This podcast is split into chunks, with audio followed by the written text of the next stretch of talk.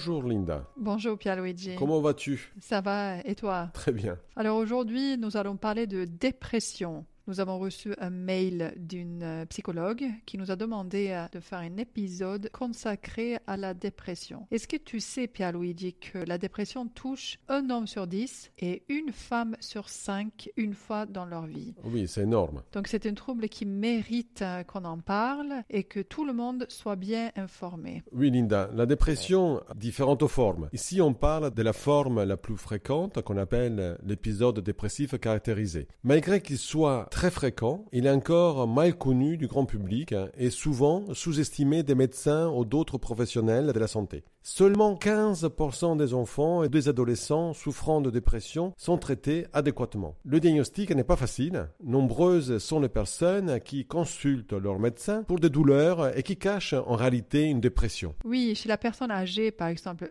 le, le diagnostic d'une dépression est souvent difficile en raison de plaintes somatiques ou de troubles cognitifs qui sont au premier plan. hein. Oui, tout à fait. Devant tout trouble cognitif chez la personne âgée, il est vraiment recommandé de se poser la question d'un état dépressif Mm. sous-jacent qui pourrait être euh, responsable de la symptomatologie. Une dépression peut également inaugurer ou être secondaire à une maladie neurodégénérative comme la maladie d'Alzheimer ou la maladie de Parkinson. Oui, en plus, toute dépression chez la personne âgée comporte également un risque suicidaire élevé. Est-ce que tu sais, Linda, que un tiers des suicides en France concernent une personne âgée de plus de 65 ans? Effectivement, c'est beaucoup. Mais ça peut aussi s'expliquer par le fait qu'à cet âge-là, il y a un certain nombre de pertes. hein. Il y a la perte du rôle euh, social, une perte d'autonomie et aussi euh, la perte d'être cher et aussi la, perte de la santé. Tout ça, ce sont des facteurs de risque pour développer une dépression. Comme on l'a dit, la dépression, c'est quelque chose de, de très fréquent. Heureusement qu'elle se traite, mais il est important de la reconnaître. Souvent, le patient nous interroge sur leur souffrance. Est-ce que ma souffrance est dépressive? Est-ce que je suis déprimé?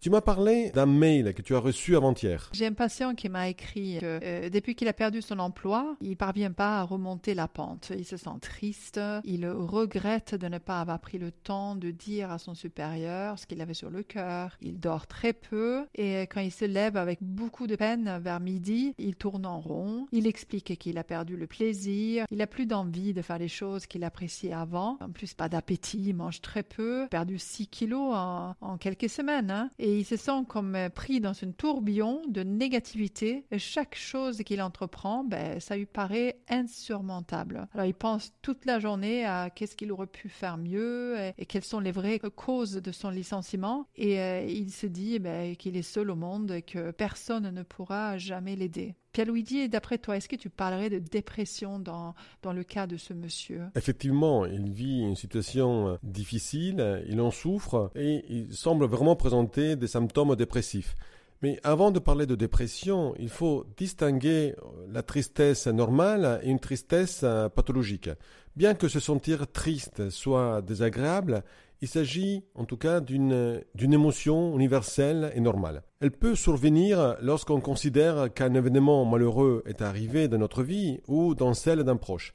La tristesse va nous permettre de centrer l'attention sur nos besoins, d'éviter les dépenses d'énergie inutiles et d'enclencher la recherche de soutien social pour surmonter cette situation pénible. Oui, Pierre-Luigi, c'est vrai que nous avons souvent des patients qui nous disent qu'ils sont dépressifs. hein. Ils ont peut-être des symptômes dépressifs. Ils nous parlent d'événements difficiles, de stress, d'anxiété, de ras-le-bol, qui vivent depuis un certain temps. Mais comment faisons-nous pour poser un diagnostic d'une dépression. Par exemple, les premières questions que moi je vais poser afin d'évaluer l'éventualité d'une dépression sont d'abord depuis quand elle présente ces symptômes dépressifs? Depuis quand qu'il y a un changement? Est-ce que la personne a une idée de, cette durée, de, quand est-ce qu'a commencé euh, ces symptômes? C'est vrai que euh, parfois ils viennent avec une plainte et nous avons une liste de symptômes qui doivent être présents euh, chez la personne. Et afin de distinguer quand même une tristesse passagère, de déterminer la durée comme tu le fais est, est très important. Il faut que la souffrance soit présente au moins depuis deux semaines. Si les symptômes sont présents depuis quelques jours seulement, on ne parlera pas de dépression. Oui, et on cherche ensuite à savoir si cet état se manifeste tous les jours, presque tous les jours. Parce que si la personne me dit que ça arrive de temps en temps, ben peut-être peut-être une ou deux fois par semaine, ben on ne parlera pas non plus de dépression. Une chose très importante à dire aussi, c'est que la dépression casse le fonctionnement précédent c'est une rupture. Certains patients peuvent nous dire même à quel jour ça a commencé. Oui, ces notions de durée, de fréquence et de sévérité sont toujours importantes pour évaluer un trouble.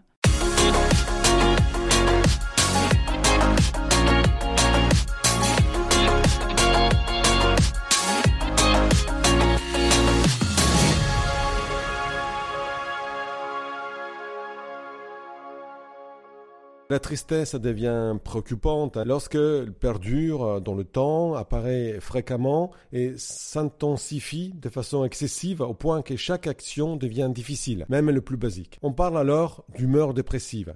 Lorsque ce type de tristesse se produit, on retrouve un des signes fondamentaux de ce qu'on appelait dépression et qu'on appelle entre professionnels épisode dépressif caractérisé.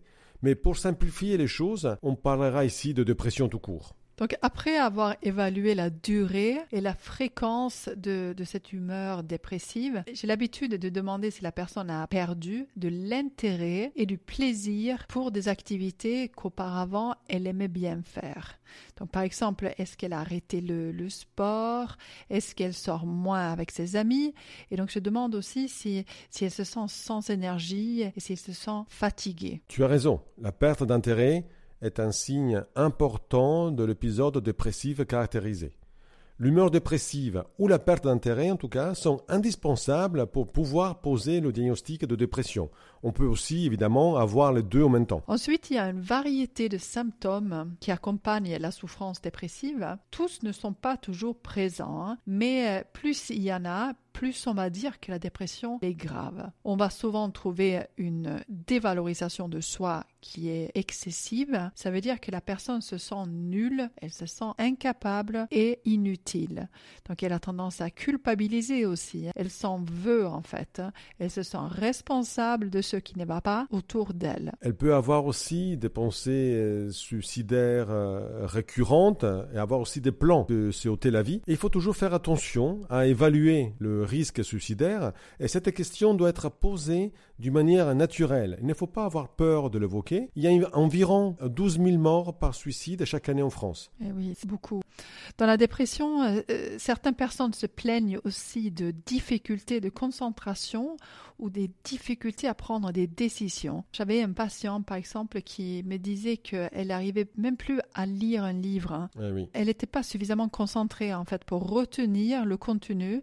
Et elle avait l'impression qu'elle était obligée de recommencer euh, constamment. Et ça l'empêche aussi un peu la mémorisation de ce qu'on vient de lire, en fait. Oui. Et après, il y a aussi une agitation ou un ralentissement psychomoteur.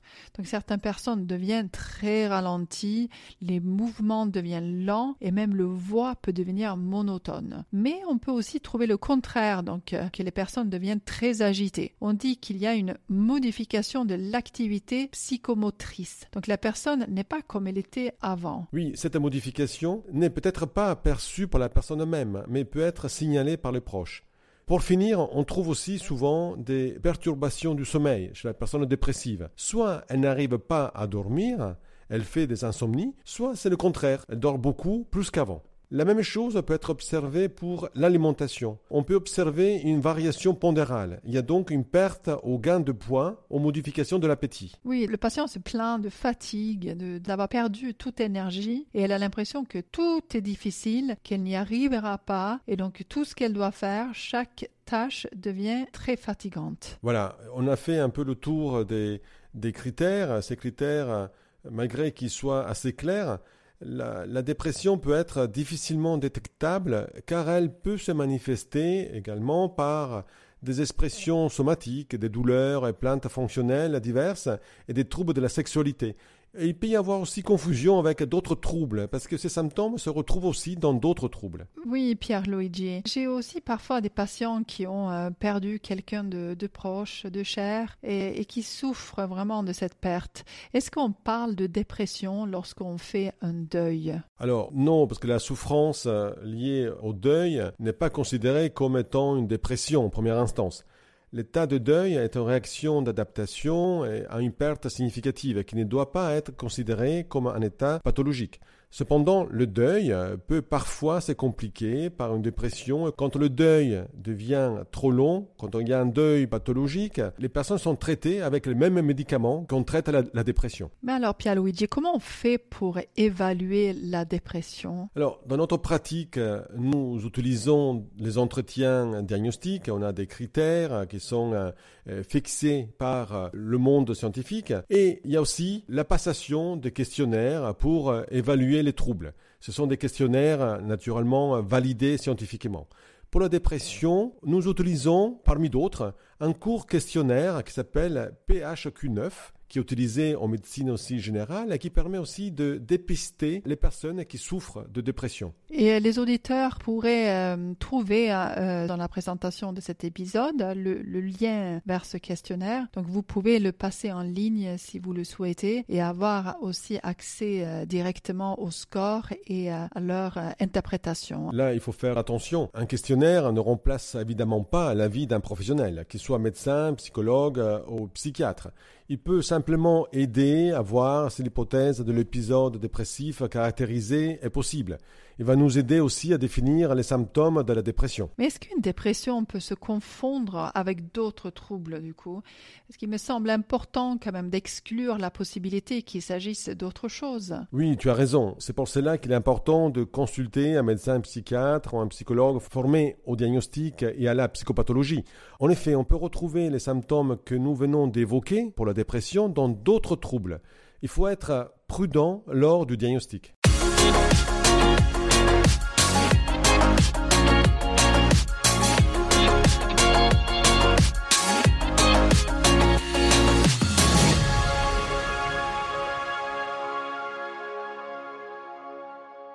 Mais quand la dépression apparaît, pour expliquer son apparition, on cherche souvent à faire des liens avec des événements récents, comme si le dernier événement suffisait à expliquer la dépression. Mais en fait, elle n'est pas apparue euh, d'un seul coup, cette dépression, suite à un événement. Souvent, il y a des nombreux éléments qui peuvent avoir facilité son apparition. Tout d'abord, il y a aussi des facteurs structuraux. Donc les facteurs structuraux, ça peut être l'éducation. Par exemple, quelqu'un qui a eu des parents très critiques très exigeants ou euh, qui, a vécu dans un environnement euh, instable, par exemple avec beaucoup de déménagements ou qui a subi l'isolement social, par exemple du harcèlement. Et après aussi euh, des facteurs biologiques. Hein, il peut y avoir un dysfonctionnement de la production de la sérotonine ou un malfonctionnement de la thyroïde ou encore certains traits de la personne personnalités qui peuvent être euh, des facteurs de risque, comme euh, le pessimisme ou des personnes qui ont des attentes élevées envers euh, eux-mêmes, comme des, le perfectionnisme. Donc ces facteurs peuvent être prédisposants on dit, au développement d'une dépression. Et de même, des événements de vie qui peuvent survenir, comme le décès, une rupture sentimentale ou de perdre son emploi, toutes ces circonstances, en fait, peuvent précipiter la survenue d'une euh, dépression. Une fois que la dépression est présente, d'autres facteurs vont influencer son maintien. Et c'est sur ces facteurs que le psychologue en thérapie cognitivo-comportementale intervient pour aider son patient. La personne dépressive pense d'une manière particulière. Elle a tendance à créer, malgré elle, des boucles de pensées c'est ce qu'on appelle des ruminations. La personne se demande pourquoi elle est devenue comme ça. Elle se sent responsable et s'en veut. Ou elle en veut aux autres de ne pas l'aider. Elle a un sentiment qu'elle a été abandonnée par tout le monde. Elle se dévalorise, se dit qu'elle est incapable et que l'avenir est sans espoir. En plus, elle va interpréter de manière biaisée les informations et les événements du quotidien. Elle a comme un filtre, euh, Linda, qui laisse passer seulement les aspects négatifs. La dépression, on peut la voir comme des lunettes noires qui empêchent de voir la vie comme elle, était avant. C'est-à-dire, même s'il se passe des choses positives dans la vie, la personne va les voir en noir, les interpréter d'une manière négative. Par exemple, si une amie appelle cette personne dépressive pour prendre de ses nouvelles, au lieu de se dire que cette amie se soucie d'elle, la personne dépressive se dira que son amie se sent obligée de l'appeler, mais qu'elle fait ça par pitié. Mais euh, elle ne fait pas exprès. Hein. Cette manière de penser, euh, en fait, la piège dans un cercle vicieux. Elle pense que tout ce qui lui arrive de négatif, ben, c'est de sa faute. C'est ce qu'on appelle attribution causale interne. Si par exemple son mari est de mauvaise humeur quand elle rentre de, travail, elle va s'attribuer comme étant la cause de sa mauvaise humeur. Ou euh, si elle échoue euh, simplement un plat de cuisine, elle va se dire qu'elle est nulle, qu'elle sait rien faire. Mais par contre, si elle réussit bien son plat, elle va se dire j'ai bien eu de la chance. C'est ça qu'on appelle une attribution causale externe. Donc c'est-à-dire qu'on va attribuer tout ce qui arrive de positif, on va attribuer ça au hasard ou à l'intervention de quelque chose de l'extérieur. La personne dépressive, elle est souvent fatiguée et par conséquent, elle est de moins en moins active. Donc, elle devient apathique. Et comme elle prend moins plaisir à faire des choses, ben, elle a tendance à faire de moins en moins d'activités. C'est un autre cercle vicieux qui se met en place. En faisant moins, elle se fatigue plus et euh, elle a encore moins plaisir à faire des choses qu'avant. Parfois, les personnes dépressives passent leur journée entière couchées au lit car elles n'ont plus du tout d'énergie pour faire quoi que ce soit. On parle aussi d'un autre cercle vicieux de la dépression qui est celui du retrait social. Quand la personne est déprimée, elle appelle moins ses amis ou sa famille. Elle a moins envie de le voir, elle peut se sentir indigne, elle peut avoir honte d'elle-même, elle se dit qu'elle n'est pas intéressante et son état la gêne. Aussi, dans ses interactions, elle devient négative et parfois irritable, ce qui peut faire fuir son entourage. Par conséquent, elle se dit qu'elle avait bien raison de penser qu'elle ne pouvait pas compter sur personne, que les personnes ne sont pas fiables et qu'elle est seule au monde. En plus de ces facteurs cognitifs et comportementaux, il y a aussi des éléments d'ordre génétique. En effet, il peut y avoir une vulnérabilité héréditaire. Puis, il y a des éléments biologiques, émotionnels. La diminution des muscles, par exemple, due à la baisse d'activité, les perturbations du sommeil font partie de ces éléments biologiques. Il y a aussi des changements du fonctionnement du cerveau et une baisse de sérotonine. La présence constante d'émotions négatives telles que tristesse, culpabilité, honte a des répercussions sur le quotidien. Ces émotions peuvent ralentir le mouvement, l'engagement, le déplacement de la personne. Cela diminue la probabilité de maintenir une activité. La personne est apathique, c'est dit qu'elle n'est plus capable de rien et ses pensées renforcent la dépression. Chaque facteur de maintien interagit avec les autres de façon dynamique et constitue ensemble un système de multiples cercles vicieux qui se renforcent mutuellement.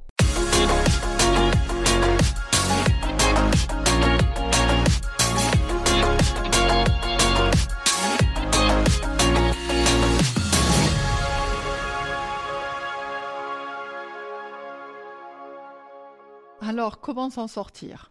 Tout d'abord, il faut être vigilant lorsque la tristesse perdure dans le temps et quand elle s'intensifie. La personne qui perd plaisir à faire des activités habituelles et quand chaque action devient difficile, il ne faut pas hésiter à consulter son médecin, un psychiatre ou un psychologue. Une aide précoce est toujours préférable. Si la dépression est modérée ou sévère, il faut peut-être la soigner avec un antidépresseur.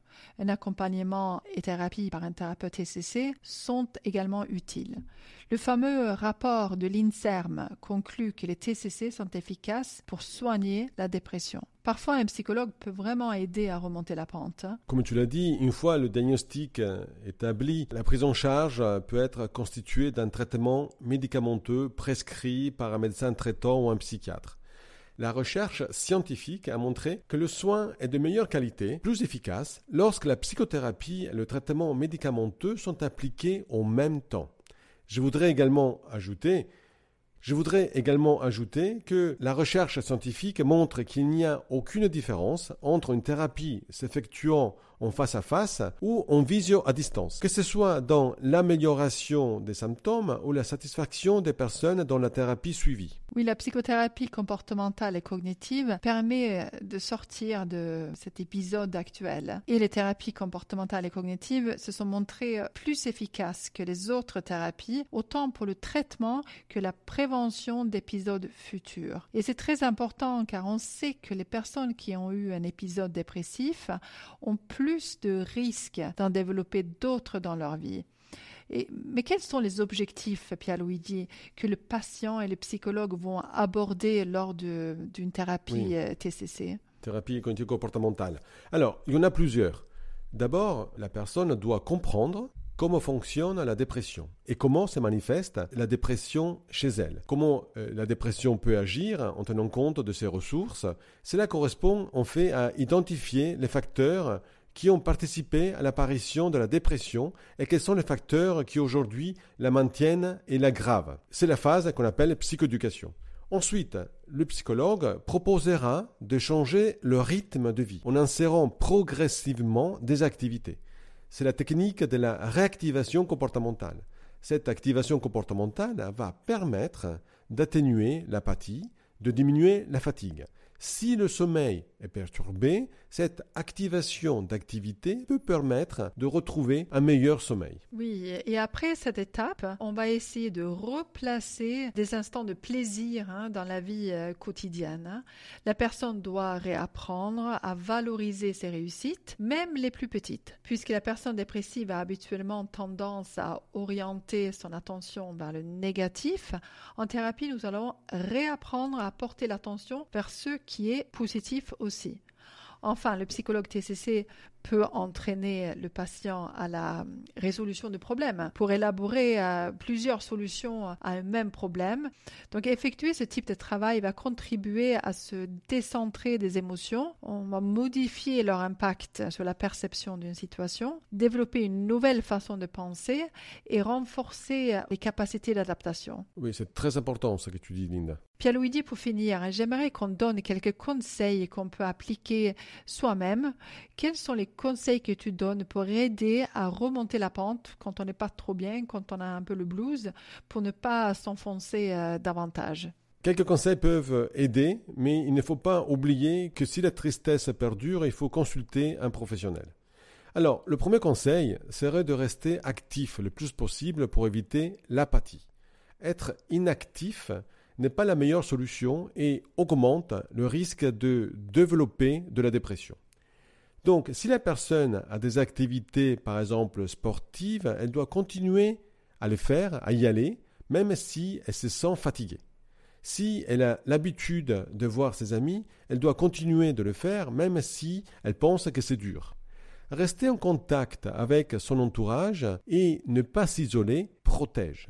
Ces efforts finiront par payer et vont empêcher que la personne se piège dans le cercle vicieux de la dépression et de l'apathie et de s'enfermer chez elle. Il faut aussi que la personne garde à l'esprit qu'il y a plusieurs façons de percevoir un événement.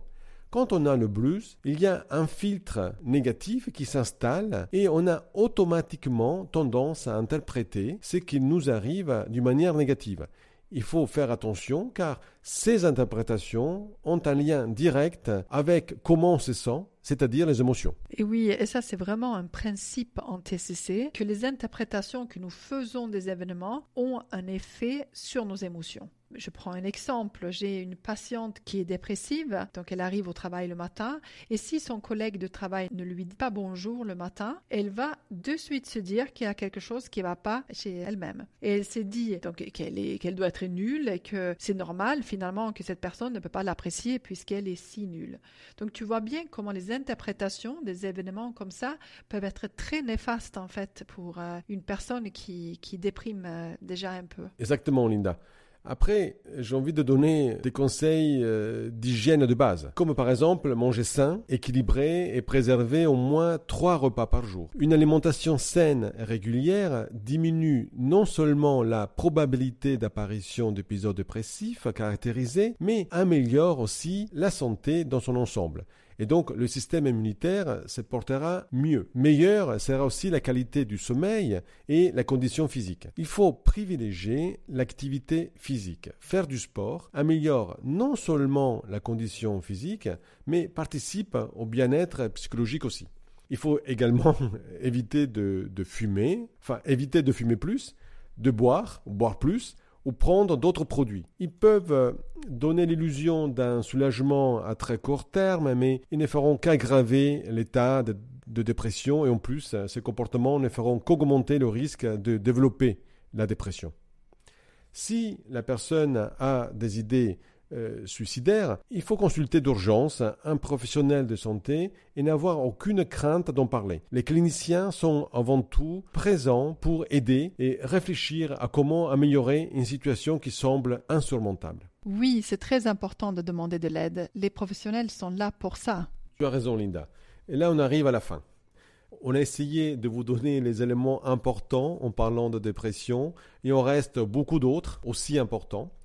Si vous êtes en souffrance, n'hésitez pas à demander de l'aide à votre médecin, à votre psychologue ou à votre psychiatre. En tout cas, faites appel à des professionnels qui utilisent des outils validés. Malheureusement, les offres d'aide farfelues et inefficaces polluent le monde de la santé aujourd'hui. Savez-vous qu'il y a plus de consultations de voyants en France que de consultations auprès de psychiatres? Donc, ne perdez pas votre temps avec des choses inutiles. Ok. Et si vous avez des questions en ce qui concerne la dépression, ben, n'hésitez pas à nous écrire. Et puis, on a mis euh, dans la euh, description de l'épisode quelques liens qui peuvent aussi vous donner des informations supplémentaires euh, concernant la dépression et aussi le questionnaire PHQ 9 hein, dont on a parlé dans ce podcast. Donc voilà, Pierre-Luigi, je te, je te remercie pour toutes ces informations et je te souhaite une bonne semaine. Merci à toi, Linda. Et dirais euh, aux patients qui nous écoutent, euh, prenez soin de vous.